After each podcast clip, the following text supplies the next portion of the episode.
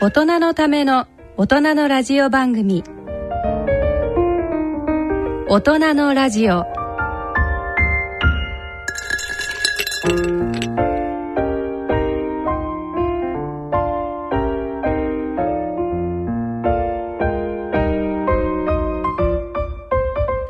皆さんご機嫌いかがでしょうか？立川楽長です。ご機嫌いかがでしょうか？高理香です。大人のラジオ。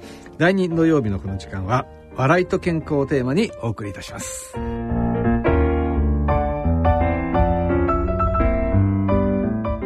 第2土曜日のこの時間をご担当いただきますのは落語家で医師の立川楽長さん。番組アシスタントは高理香さんです。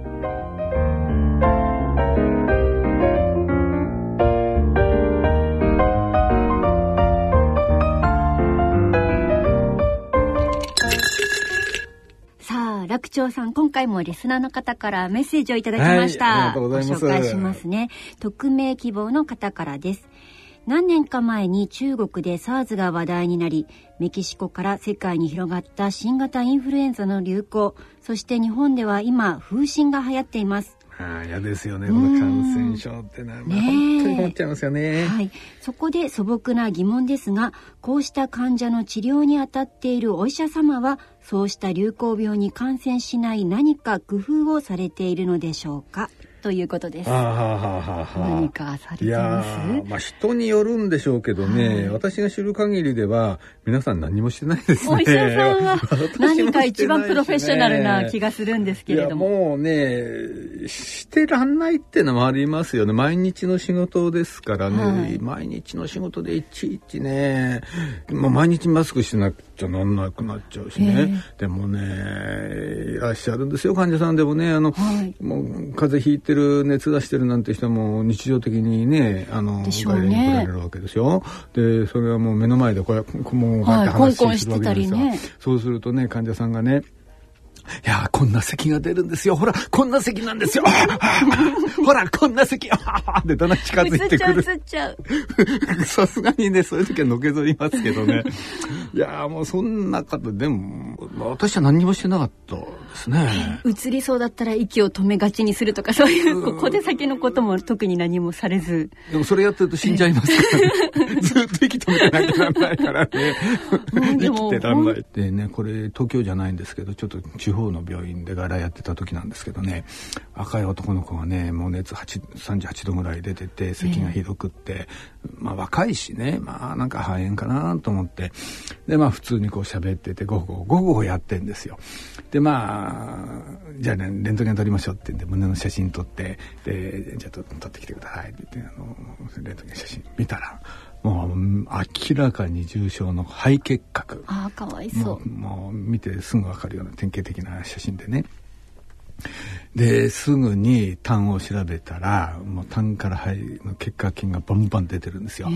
でこういう人っていうのは普通の病院じゃ受け入れできないんですよねやっぱり感染症の専門病棟がないところじゃないと受け入れができないんですぐに地域でじゃあどういうとこが大丈夫かって調べてすぐにそっちへ行ってもらってもうほとんど隔離という状態なんですね。という方とずっと咳をしてる間お話をしてたわけです。でもう完全に菌が出てますから、だから吸い込んでますよねもう完璧に私は映ってるわけですよ。へえ結核菌随分吸っちゃったなと思いましたけど結局それっきりですからねえー、大丈夫だったんですか？大丈夫だったんですね。結局ねその後何をしたかだって何も私しなかったですね。さすがにね昔あの結核の専門病棟にいた時はまあちょっと定期的にねツベルクリン反応やったりなんてことはしましたけどね。その時はああ結核だったかぐらいで終わり。そんなもんですね。もうね毎日のことですからね。でもむしろねそうやって病気になっちゃうより今あの落語家として地方いっぱい行きますからあのやっぱり続くことがあるんですよ。もう毎日飛行機に乗って日帰りを行ったり来たり、こんなことが何週間続いたりする。さすがにバテますからね。やっぱり秋が一番忙しいんですよ。そうすると秋が終わって12月ぐらいかな。大体、えー熱出すということがね23年続いてましたね、うん、だからねもうあのーその医者の舞踊場っていうより落語の方が私にとって危ないですね。お声をね使う仕事でちょっと風邪をひかれると商売になりにくいっていう感じになっちゃいますけれども。一番困っちゃうんですね。でもね風邪などなるべくひかないように。そうですね、はい、気をつけてください、えー、本当にね。もうこれからね、まあ、暑くなるけどね暑くなれば感染症減るってもんじゃないですからね。やっぱりね。あの皆さん本当に気をつけてください、ね、はい。さあそれでは大人のための大人のラジオ進めてまいります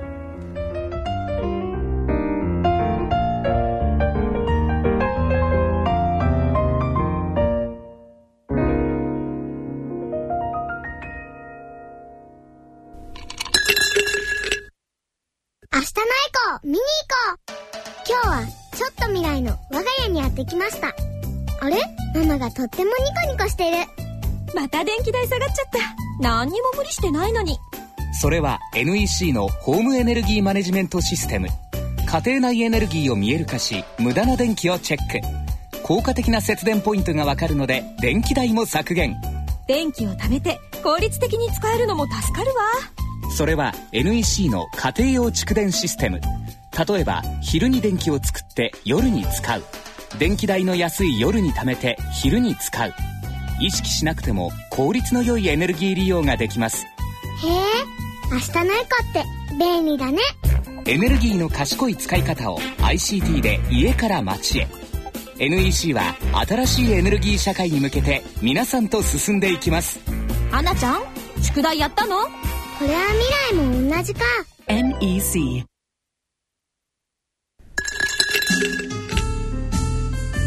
大人のための大人のラジオ。心と健康のコーナーです。このコーナーでは立川楽長さんによる創作健康落語と医学の話題をお伝えしてまいります。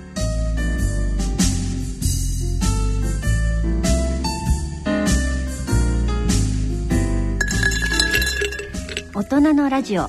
ここからのこのコーナーでは立川楽長さん創作の健康落語をお送りいたします。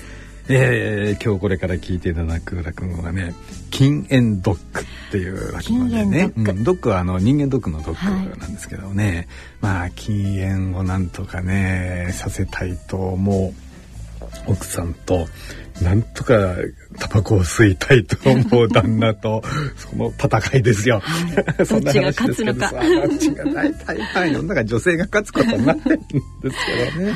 うん、いや実はねこの落語を作ったのは前座の時代なんですよ。えじゃあもう本当に駆け出しというか。本当にもう、えそうあのね。えー、健康落語を作り出したのがもう前座の頃なんですけどこれが第ね5作か6作目くらい割に早いうち今大体60本ぐらい作ったんですけども。本当に最初のうちの落語なんですよ。そこはなんか懐かしくってね、この落語はね。あということでじゃあ楽長さんの最初のその健康の要素をどんなふうに盛り込むとこう聞く人が、ね、健康に注目してくれるかなっていう,、その試みが。ですからあまりにあの医療情報は、いっぱい入ってます。ええ、はい。じゃあそんなこうね、はいはい、最近聞いてる楽長さんの創作落語とこの初期の頃っていうのを聞き比べながらっていう楽しみも 今日は味わっていただければと思います。あのタバコをお吸いになる方、あの心して、はい、覚悟してお聞きになってください。はい。それでは立川楽長さん創作健康落語禁煙ドッグをお聞きください。ってのはどう考えてもねよくないですよ。それ本人はしょうがないですよね。もう肺がんになりますよ。心筋梗塞になりますよ。タバコの箱に書いてあるんですから。それでも知ってんですから。それは分かってて吸ってるわけです。だからもう本人はしょうがない。だけどかわいそうなのは周りの人ですよ。例えばタバコ吸ってるとその周りのあの タバコ吸ってる周りの例えば奥さんですね。旦那の吸ってるタバコの煙吸うでしょ。そうすると肺がんになっちゃうんですよ。これあのタバコを吸ってる旦那の奥さんはですねタバコを吸わない旦那の奥さんに比べて肺が2倍の確率があるんですよ。2倍ですよ。あ大変な数字ですよ。まあこういうの受動喫煙って言いましてね。ですからまあ 家族は大変ですよ。だから大人でさえこんだけの被害を受けますから子供ももっとすごいですよ。あのタバコを吸う家庭の子供を調べるとお小水からねニコチンが検出されるんですよ。これを吸わない家庭の子供に比べるとこれが何倍あるかっていうと平均で15倍なんですって。ね。だからねもう子供は大変ですよ。もうあの知能障害発育障害あと切れやすい子供になったりなんかしてね。だからもう お母さんもねもうこうなったら黙っちゃいらんないんですよ。もう旦那がうちでパカッてタバコ吸ってると旦那怒られるんですよ「あなたなにうちでタバコ吸わないでよ。タバコ吸んならあなたねもう外で玄関の前で吸ってちょうだい」かわいそうですよお父さん。玄関の前で吸うんですよ。そういうお父さん増えてますよ。うちの玄関の前でこうやってタバコ吸ってる。お父さん本当に増えてる。中にすんごいお父さんいますよ。どっしゃぶりの雨の中傘差しながらタバコ吸ってる。そこまでして吸いたいかと思いますけどもね。でも じゃあ自分家の玄関の前で吸ってりゃ大丈夫かっていうとそれでもダメなんです。実はこうやって玄関の前で吸ってるお父さんのその家庭の子供のお小水を調べるとまだニコチンが3倍検出されるんだそうです。だから自分家の玄関の前でタバコ吸ったってお父さんお母さんに怒られるんですよ。あなたうちの玄関の前でタバコ吸わないで。吸うんだったらねお隣の前で吸ってちょうだい。ひどいこと言われたりなんかして。まあこんなぐらいですからね、まあ、本当にどんだけタバコがね、えー、よくないかってわけでございます。だから今お父さんたちもぼやいてますよ。うちで吸えないんですから。だからもうねタバコ好きのお父さん集まりながら「俺たちどこで住もうか」いろんなこと言ったりなんかしますけど。ああでも本当にねやめりゃいいんですこんなものはねタバコなんてな。やめればいいんですけどなかなかそうはいかないっていうのは現実でございましてもやめる方もやめさせる方ももうね並大抵じゃございませんけれども煙たいはねあなたもう何だってあなたそうやってさ私の目の前でタバコ吸うのもうやめてちょうだいよもうあなたがねそうやって私の目の前でタバコ吸ってさ私が肺がんになっちゃったらどうしてくれんのよバカだねお前。あのねいいかタバコ吸ってるの俺なんだよ。ないくら夫婦だからってよ。俺がタバコを吸ってお前が肺がんになるわけないじゃないかよ。何言ってんのよ。あなたがタバコ吸ったら私が肺がんになるわよ。へえこれ面白いこと聞いた。あそう、うん、じゃあ何か俺が酒を飲んだらお前が酔っ払うのかお前が大福食ったら俺が太るのかよ。不公平な。わけのわかんなこと言ってんのよ。そうじゃないの。あなたがここでタバコ吸ってでしょ。ね。そして私もねあなたと一緒にタバコを吸ってんの。と同じだ。そういうこと言ってんの。無駄がなくていいなそら。うん。一本で二人おいしいってやつだ。あのーそうじゃないのあなたね。そうやってタバコ吸うと私もねこうやって一緒にさ被害を受けるってそういうこと言ってんのよ。もう願いだから禁煙してちょうだいよもうね。せめてさうちにいる時ならタバコ吸うのやめてちょうだいよ。ねくって言うなよ。お前もう今ねどこに行ったってタバコ吸えないんだ。うちにいる時ぐらいゆっくり吸わせてくれよ。本当だよ。どこ行ったってないんだタバコ吸えるとこ。うん。だから喫煙室とか行ってさそんなとこで入ってお前なあんな金魚鉢みたいな狭いところでね 吸わされんだよ。お前あんな狭いところに10人も入ってタバコ吸ってみろよお前。タバコの煙で死にそうになるぞ。そんな思いしてまでタバコ吸うことないじゃないのよ。だからさだからうちにいる時ぐらいさのんびり吸わせるお前。くしょなよね。じゃあさあんたがそうやってねプカプカプカプカタバコ吸ってもねちゃんと健康な体でいられるんだってこと私に証明してみせてごらんなさいよ。そうすればさまあ少しぐらいそうしてるといいと思うけどさ。うん、ってんでお前健康どうろお前。ね？ピンピンしてる。だからそういうことじゃなくてね？だから証明して見せてごらんなさいよ。まあまあ本当にいつも変なことばっかり証明してみせるってどうすりゃいいんだよ。人間どっか入ったらいいじゃないの。全部よね。検査してくれんだから実はね。今朝の新聞にねチラシ入ってたの。人間ドックのチラシね。あなたに見せようと思って取っといたのよ。どう？人間ドック。あんたさ人間ドック入ったことないじゃないのね。ちょっとこれ受けてみない？大丈夫だよお前。ああのね 新聞にチラシ入れるような病院なんて大丈夫だよお前。怪しい病院なんじゃないの？何言ってんの？あんなことないわよ。都立病院よ。あなた見てごらんなさいよ。ほら東京都立平安病院。どんな病院だよ。聞いたことないよそんな病院。え？えー、いやそれは俺もな、まあ、ドックぐらいなそれは受けてもいいと思ってたけどさ、まあ、ちょっと見せてみろよ。え？えーへえなるほどね。珍しいね。人間ドックのチラシってね。うん何何？えー、この度人間ドックを開設しましたと。ただいまキャンペーン期間中につき以下の2大特典をサービスします。いいね。俺こういうの大好き。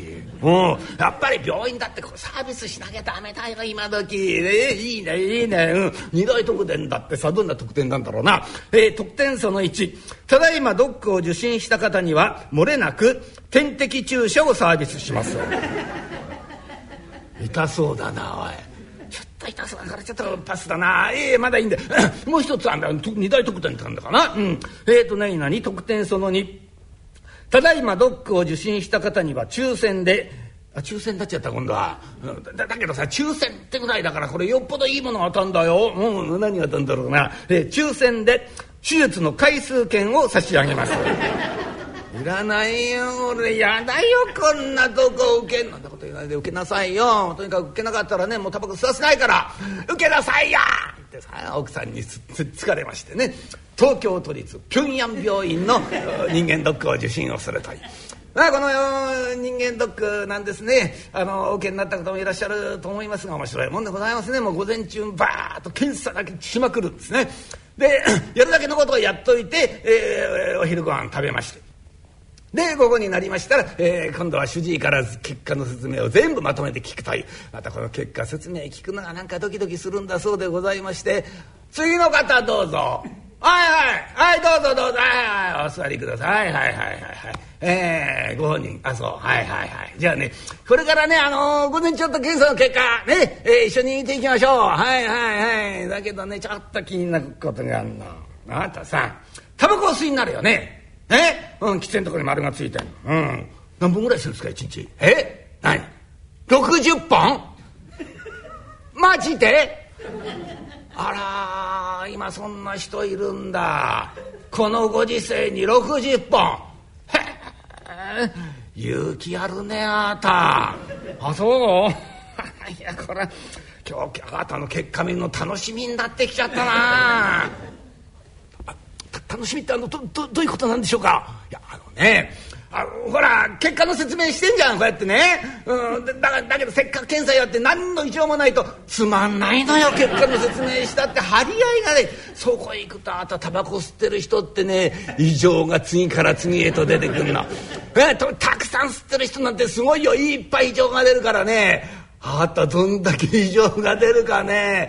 楽しみ。見ていきましょう見ていきましょう。はいじゃあパソコン見て、うん、今何でもこれよ。あお時代変わっちゃったね、うん、昔はねいちいちレントゲン見てたのよ。今パソコンだもん、うん、パソコンの画面何でも出てほらほら見て見て見て。ね。ほらあのあなたの胸の写真これ。ね。ほらほらほらほらちょっと見てちょうだい。ね。この両方にあるのはね、えー、黒いとここれが肺です。真ん中にある白いのこれが心臓ね。えー、っとね、えー、あなたのね肺をああダメだこりゃ。治りませんね。ちょちょっと待ってください。え？治りませんってどどういうことです？どういうこと？ったこうなったらあとも手遅れだこれ。諦めましょうか。ちょっと待ってください。そんな簡単に言わないでください。諦めましょうって。一体どどどうなってるんですか？どうなってるって。見てくださいよあたこれ。パソコンがフリーズしちゃってんですよ。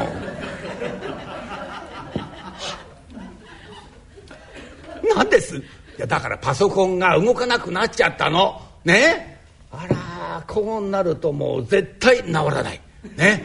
まあパソコンで、えー、説明すんの諦めましょう。そういう意味なんですか諦めるって。脅かさないでくださいよ。目の前真っ暗になりました私。いやパソコンどうでもいいんですよ。いいわけないですよ。あたこうなっちゃったら不便でしょうがね。まあまあまあいやいやいやいやこうなったら昔のようにねこうレントゲンの写真見ながらね、えー、説明しましょう。ほらこうピシッと。ね、えー、ほらほらこれあなたのレントゲンの写真だ。ね。汚い灰だねこれ。タバコ吸ってんでしょ、ね、いやどこがどうってんじゃないけどね。まあ汚い。あたご存知？あのねタバコ吸ってる人の灰って真っ黒よ、ね、もう一度でも見てごらんなさい。タバコ吸えなくなるから。本当に真っ黒な灰になってんの。あらあらあらしょうがないねこれ。いやあのね心配だからちょっと検査しましょう。検査精密検査。ね。あこんな手書きでねこの伝票書くよしょうがないからね。あのね今螺旋 CT ってあんだ。うん。これねあの肺がんの側脚系にすごくいいの。うん。ちょっとあのやってみましょう。ね、えーはい。じゃあこれねあの6番の窓口出してってください。帰りにね、うん、あの予約ができますから。はいはいはい。えー、っとじゃあ次はねあなた心電図見ましょう。心電図。はいこれが心電図。ね。心電図って面白いよ。うん。心臓の中に電気流れてんの。これのね電気の流れをこう記録してんの。いろんなことがあるんです。ほら見てください。見て。ほらほら。ね。え、あなたの心臓こああああ先生今度は何なんですか？大変だよ。あなたこれ見てください。ここあなたの心臓がね動いてんですよ。それは動くでしょう。生きてんですから。それは動くと思います。よそれは動けばいいってもんじゃないの。ね。えあとこれ不規則に動いてる。え こういうの不整脈っていうの。これタバコのせいですよあたそれだけじゃないやねこれ狭心症の疑いもある。えー、みんなタバコのせいなんですからね。ちょちょああたさね。大事なこと喋ってんの。ね。メモしたらいかがですかね。そうそうそうそうメメメメモですよね狭心症なななななんですよあなた今何書いてんの？なな何書いてるって？狭心症って書いてるんですよ。狭心症だったと。何これ？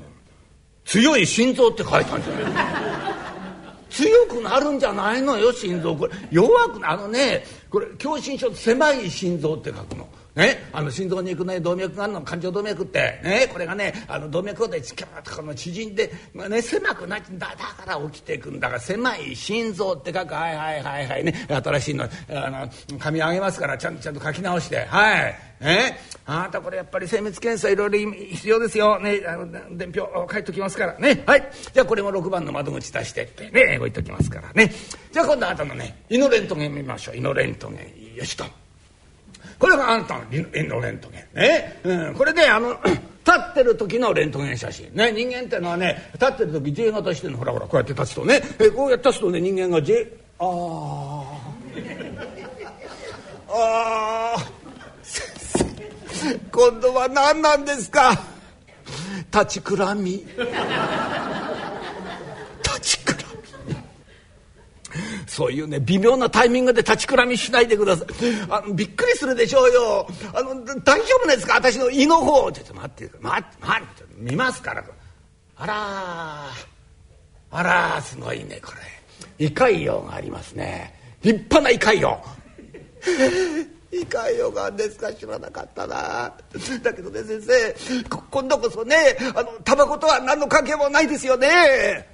何バカなこと言ってんですかと。関係大ありあなたねタバコ吸ってる人って胃潰瘍になりやすいのよ。胃酸の分泌は増えちゃうしそれだけじゃないのよ。これねあんまりあのご存知の方多くないけどさあのタバコ吸うでしょねそうするとねあの胃の壁の血流が悪くなっちゃう。うん、そうすると血流が悪くなったところから潰瘍が出てくるの。だから関係大ありだだだから大事なことお話ししてんですから。え？メモなさったらいかがですか？メモ。そうそうそうそうそう。そう胃潰瘍何いちいち覗いてんですか？ととてもなな何書いて何言ってだから胃潰瘍って書いてるんですよ胃潰瘍ったたたなんでひらがなで書いてるんですかなんで漢字で書かないのってんな胃潰瘍なんて漢字知らないですもん。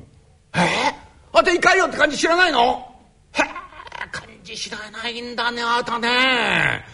私も書けないけどね、うん、あれ難しい感じだからね、いやいやいいねいいねいいね。そんなことはどうでもいいんだけどさね。まあこんなことはねあのねあの薬飲んだら治っちゃう、うん、だけどね問題はねほら見てちょうだいよ。あのね潰瘍が治った後がポツポツポツポツいっぱいでしょ。つまりあなたね潰瘍ね再発してるっていうね。再発を繰り返してるってこと。つまりこういう人はね除菌しなきゃダメだね除菌。除菌ですか？除菌ってな何なんです？ご存知ないですか？あそう今みんな知ってますがねご存知ない？あの除菌ってつまり早い話あなたの体から菌を取り除く治療ですよ。はい。なんつう？だから早い話あなたの体から菌を取っちゃうの。菌を取っちゃうんですか？どっちの？いやどっちの？いやどっちもこっちもないですよでも。もう残らず取っちゃうの。残らず取っちゃうんですか？いいじゃないなあんなもんあったで邪魔なだけでしょうよ。いらないもん。取っちゃった方がいいんだ。ああこれからすぐやりましょうか。ちょっと待ってちょっと待って。せめて女房と相談させてください。勘違いしてんじゃないのあなた。そうじゃ。んいやそんなもん取ってどうすんの？あなたいやそうじゃない。ああなたのね胃袋の中にさねヘリコバクターピロリってばい菌がいいの。ね。それを薬でやっつけましょう。そういう話をしてんのよ。そんなもん取ったってしょうがないでしょ ちょっとねいろいろ検査しなきゃいけませんからね、え、手書きで書きますから。はい。じゃあこれ6番の窓口出してってくださいね。え全部終わりましたね。いやいっぱいありましたね。異常がねすごいねこれみんなあなた。えこれ タバコの影響ですよ。全部タバコの影響ね。慢性の咽頭炎喉頭炎。ねそれから気管支炎肺機能低下。から狭心症があって不整脈があってね胃潰瘍があって。ねその上あなた足が短いときてんですよ。いや関係ないでしょそれ。それタバコと関係ないと思うんですけど、まあ、いろんなね影響があるんですよ。ね、はいこれはあなたの結果表はいお持ちになってああちょっとまあまあまあ忘れ物忘れ物。はいした、うん、これはあなたのねあの検査年表ですからね。あの精密検査しますからね。あのこれ全部ね6番の窓口出して。こんなにあるんですか精密検査が。先生私大丈夫でしょうか？さあね心配だね大丈夫大丈夫、あのねああた特別ねあの手術の回数券あげる。うん。今キャンペーン期間中だからいいだから抽選しないであげますよ、あなたに。え今ちょうどいいのあるよ。あのね、あの手術のね、あの、13枚ずつ売りってのあんだ。うん。いいよいいよ。いっぱい手術受けら、余っても大丈夫。余ったら食券として使えますから。うん。大丈夫大丈夫。あの、会員受付でもらってってください。はいはい、どう？はいどうもお大事に。奥さん奥さん隠れてなくて大丈夫奥さん。あのだって帰っちゃったから、うん、あのカーテンの陰に隠れてなくていいから出てきなさい、先生カーテンの陰で全部聞かせていただきました。うちの主人そんなに悪いところいっぱいあるんでしょうか。え？ーああ今のあの狭心症とか胃潰瘍とか？あれ全部真っ赤な嘘よ。はい、嘘だったんですか？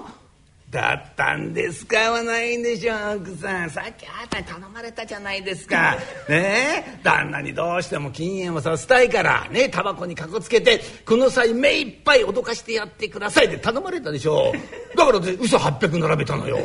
あれ全部嘘。うんこれね旦那のねあの本当の結果表。俺ね悪いとこどっこもありませんから。はい、はい、大丈夫ですからどうぞ。あらま。あよかった私まで騙されてたんじゃありませんか。まあ安心しました。じゃあ何ですか？さっきの全然別の人の結果表だったんですか？あそうそうそう。あれね私の結果表。先生のですか？さあいやとにかく私ね一日ねタバコ80本吸ってんのよ。おかげでねなんか病気のデパートみたいになっちゃってね、うん、ちょうどいいと思ったからね私の結果表の、ね、名前のとこだけすり替えてねお宅のご主人に、えー、渡しといたのやびっくりしてましたね旦那。そうですわ。もう顔なんかねもう真っ青になってましたわ。そうでしょうな。それは真っ青になりますよ。いや私だってね自分の結果表を見た時は顔が真っ青になりましたからね。あら無理ないですよ。ああだけどあんだけ脅しかしておけば大丈夫でしょ。ありがとうございます。まあ先生。あんだけ言っていただければうちの主人きっとねタバコやめてくれると思うんですよ。はい。ご協力いただきまして本当にありがとうございました。いやいいんですよ、え患者の健康を守るのがね医者の仕事ですから、まあ、このくらいの力はしますけどだけど奥さんあなたいいアイデアねあんなことやられてごらんなさいよ。どんな人でも禁煙しますよ。いや奥さんの旦那の操縦法は見事です。ないえ操縦じゃないんです。煙に巻いただけなんです。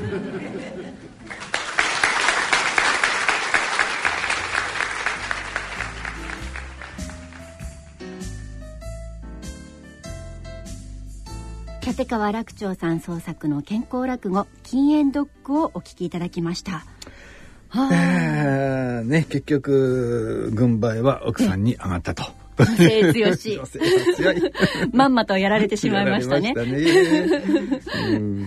そしてこう今回がタバコをテーマにしているということなんですけれど、これ創作のまあタバコですけれども古典落語でもタバコっていうのは扱われることってあったんですか？いやこれはもうねしょっちゅう出てきますね。そうなんですね。しかもねすごくね、ええ。重要な小道具ですよ。古典落語でもね本当にねすっごくいい使われ方してますよ、完璧にウェルカムですからね古典落語は。なんだろうその場の雰囲気を出すのには欠かせない小道具、例えばねこれちょっとまあ特殊な環境になっちゃうけど、あの、荒野高尾っていう車話があるんですね。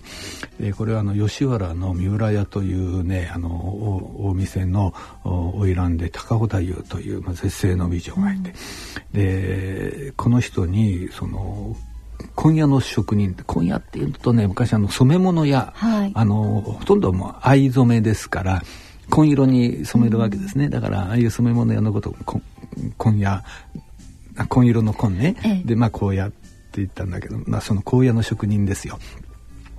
の久蔵っていうのがね高尾太夫の、うん一目見て、こう惚れちゃうわけですね。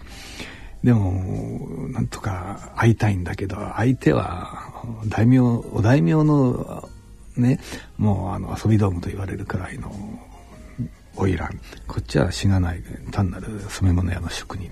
もう全然もう会うことすらできないわけですよ。高嶺の花で。でしょうがないからうんもう恋煩いになっちゃう。そしたら3年間あの一心不乱に働いてその金を持って3年分の給金を行けば会えるよと親方がそう言ったんで嘘なんですけどねそれはね、えーそんなことしたってどうせ会えないんだけどその急増を励ますためにそう言った。そうしたら急増が「えー、高尾に会えるんですか?」って3年間一心不乱に働いて、うん金を用意してでいざ行くったってダメなんですよこれはもう職人ごときは会ってくれない。身分の差がそうそう。で、じゃあまあ、どっかの大棚の若旦那っていうことにして、で、少し親方も金を足してやって、3年間働いた給金一晩で使うってのは、いい切符だって、いい料金だ、行ってこいって感じでこう出して。で、その、久蔵がようやく、その3年間憧れ続けた高尾太夫の目の前にこう座った。そしたら高尾太夫が、あの、長木セルっていうね、これあの、車では必ずあるんですけど、この長木セルを自分が吸い付けてででこれを急増に出すわけです。主水難しってこう出すこれを急増が押しいただいてもう緊張と感動と両方でとこの火玉が踊るほど吸い込んだっていう表現をする。でこの火玉が踊るほど吸い込んだその急増の心情ですよねそれをもう長ぎせるを吸うそのシーンだけで表しているだからこのものすごく大事な小道具にこの長木セルが使われてるんですね。だからもう本当この長木セルという小道具がないと荒野高尾という話がつまんなくなっちゃうぐらい、そのくらい大事な小道具ですよね。でまあこれはかなりねあの特殊なシチュエーションかもしれないけど例えばあのすごくユーモラスな場面にどうしても欠かせないあの小道具としてタバコが出てきますしあと私好きなのがね芝浜っていう年末にねよくかかる落語があってあれはあのずっとねサボってた魚屋がいるんですよもう生毛癖がついちゃって。である朝もうおかみさんに起こされて「お前さんちょっと仕事行っとくれ」っていうもうしょうがない、まあ、無理やり出させられてで天秤担いで盆菓子までね仕入れに行く。ところがおかみさんが一時早くまあ一時って今の2時間なんだけど一時早く起こしちゃったんです。だから行ったってまだね貸しが開いてるのはまだ暗いんですよ、ああカカの野郎間違いないやったなって思ったけど取って返したってすぐうんとんぼ狩りで戻ってこなくちゃなんないからバカバカしいやここで。じゃああの夜が明けるの待とうっていうと夜がしらしらと開けてくる。このしらしら開けてる時時にキセルに詰めてタバコ。をすっとこの明け方の海を見ながらこうタバコを吸うこのシーンがねまあ、海のその開けるのはでで向こうから帆掛け船がこう帆がだんだんだんだん見えてくるわけですよ。うん魚屋も早いけど漁師はもっと早いんだなかなんか言いながらふーっとこう煙を吐くそのシーンが本当に素晴らしくてね。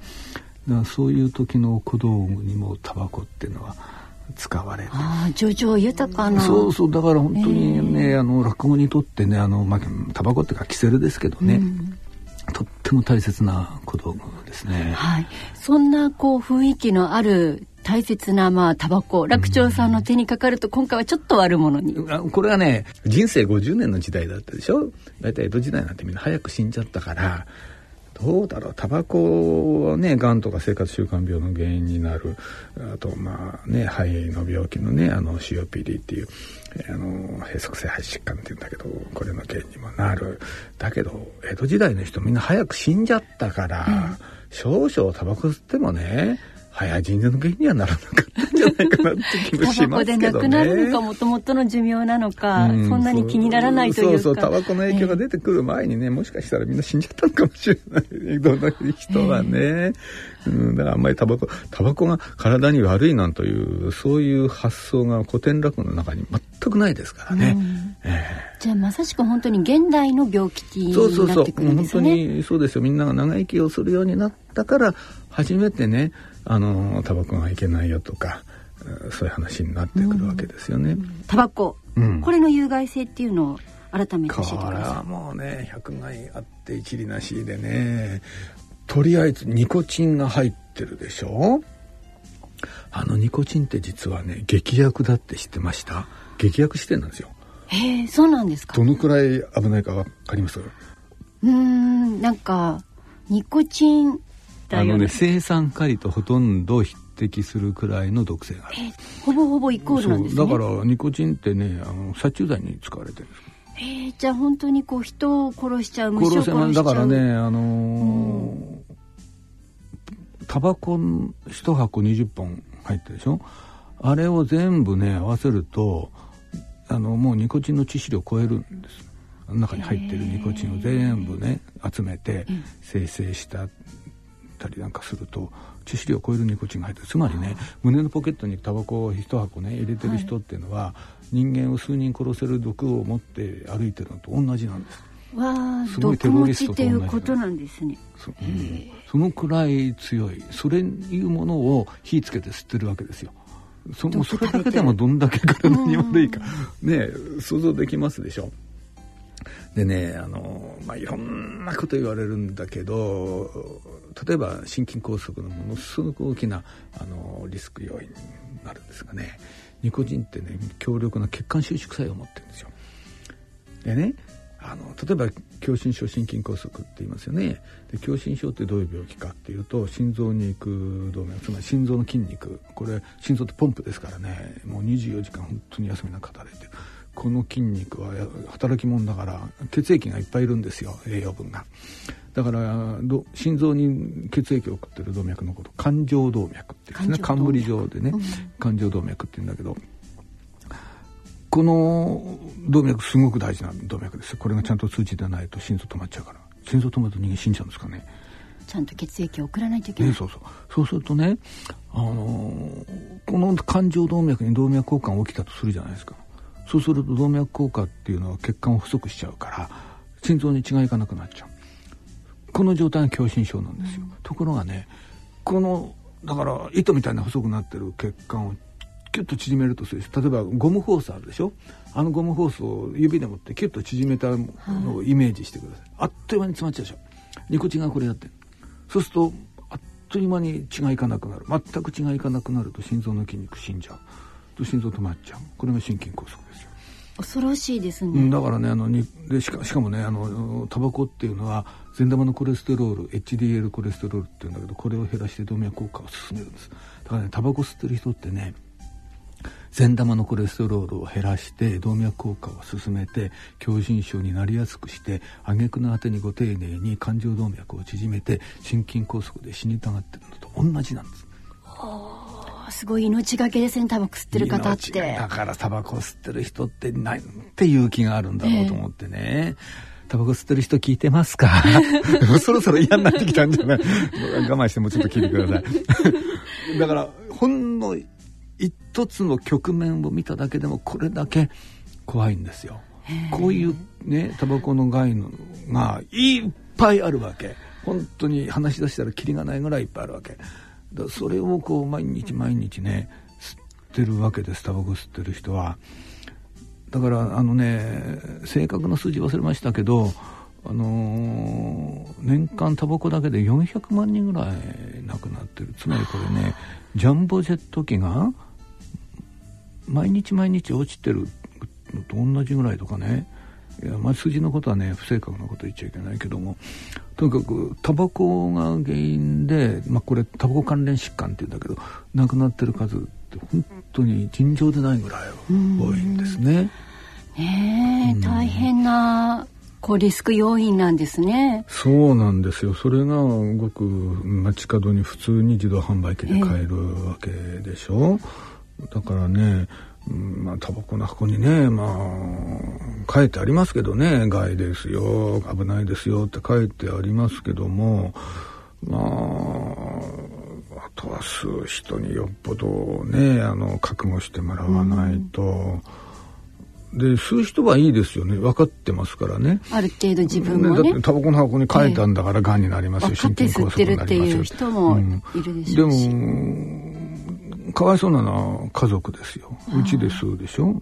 その煙をみんなが吸っちゃう。そうするとやっぱりタバコのと被害これも甚大な被害を受けるわけです。まあこういうの受動喫煙って言ってね今皆さんご存知だと思いますけど。子供もそうですよね。あの低発育児とかねあと切れやすい子供になったりするんですね。だから知能障害発育障害あと妊婦さんが吸ったりする。もうこれでももうとんでもない話なんだけど、うん、死産流産。それからあの本当に低体重児がね生まれてしまうとか。で子供でもそうだし大人でさえそうですよ。あのねタバコこれ落語の中でも言ってってると思うけどタバコ吸ってる旦那の奥さんってタバコを吸わない旦那の奥さんに比べると肺盤がなくその危険率が2倍になるって言うんですね。だから旦那がタバコ吸ってるだけで、うん、奥さんね、2倍の危険になるわけですよ肺がん自分だけの問題じゃないっていうところもそうそうそう、えー、恐ろしいところでもありますね。ねね、そうは言ってもでもやめられないっていう方もねいらっしゃいますけどね。やめられない方ねいっぱいいらっしゃいますよね。やめられないというやめるもんかっていう人の方が多いかもしれないですね。冗談じゃない。誰がやめるかってこっちでしょうねどっちかっていうとね。うんね今回の場合は奥さんが勝ちましたけれども。そうそうそう。ね。まあ、いつも勝つとは限らないしね、うん、これを奥さんがそういうねこと考えたからなんとかなったんで、えー、全然考えなかったりするとねずっと吸いっぱなしですからね、はい、リスナーさんタバコ吸われる方どうされますか？今日は聞かなきゃよかったと思ってんじゃないんですかね。はい。ね、改めて、ちょっとこう、番組が終わった後にでも、タバコ吸いながら考えてみ、うん、まあ、タバコ吸いながらゆっくり考えて、うん、安眠してください、今日は。はい。ということで、今日は立川楽長さん創作落語、禁煙ドッグをネタに、えー、お話進めてまいりました。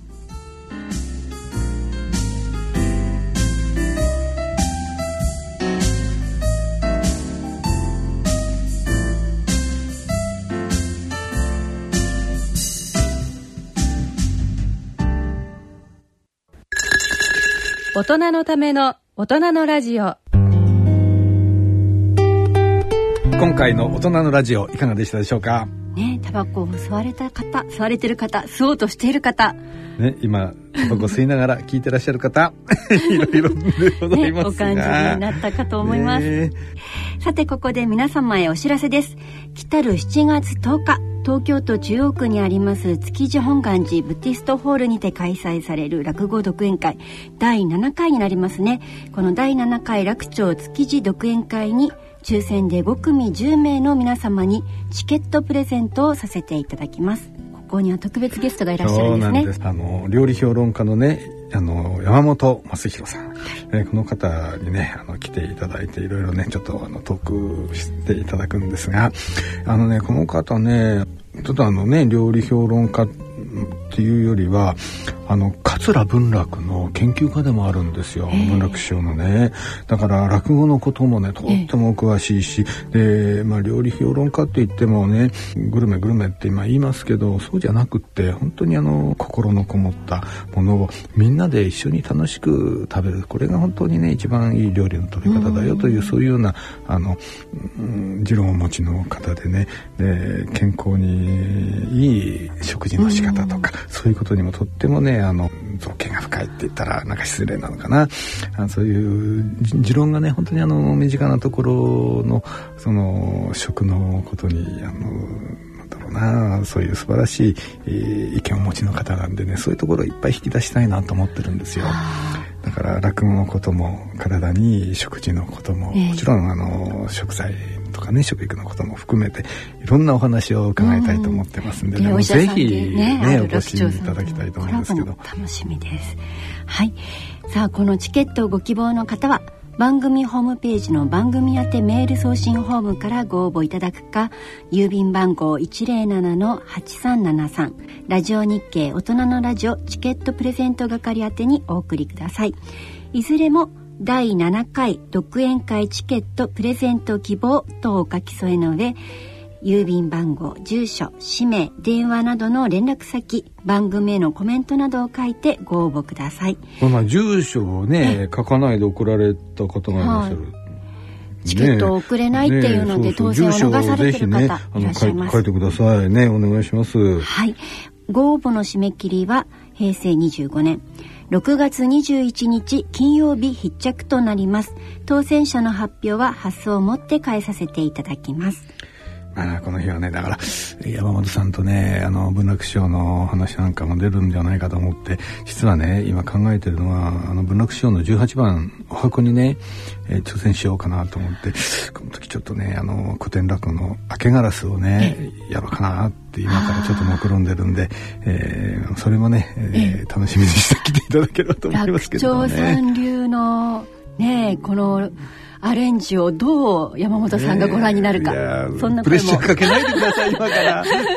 そんなことも楽しみがいっぱい盛りだくさんの第7回です。はい皆さんどしどしご応募くださいね。さあそろそろお時間となりました。お相手は私高理香と。立川楽長でした。次回私たちの放送は来月7月13日20時半となります。それでは次回まで。さようなら。さようなら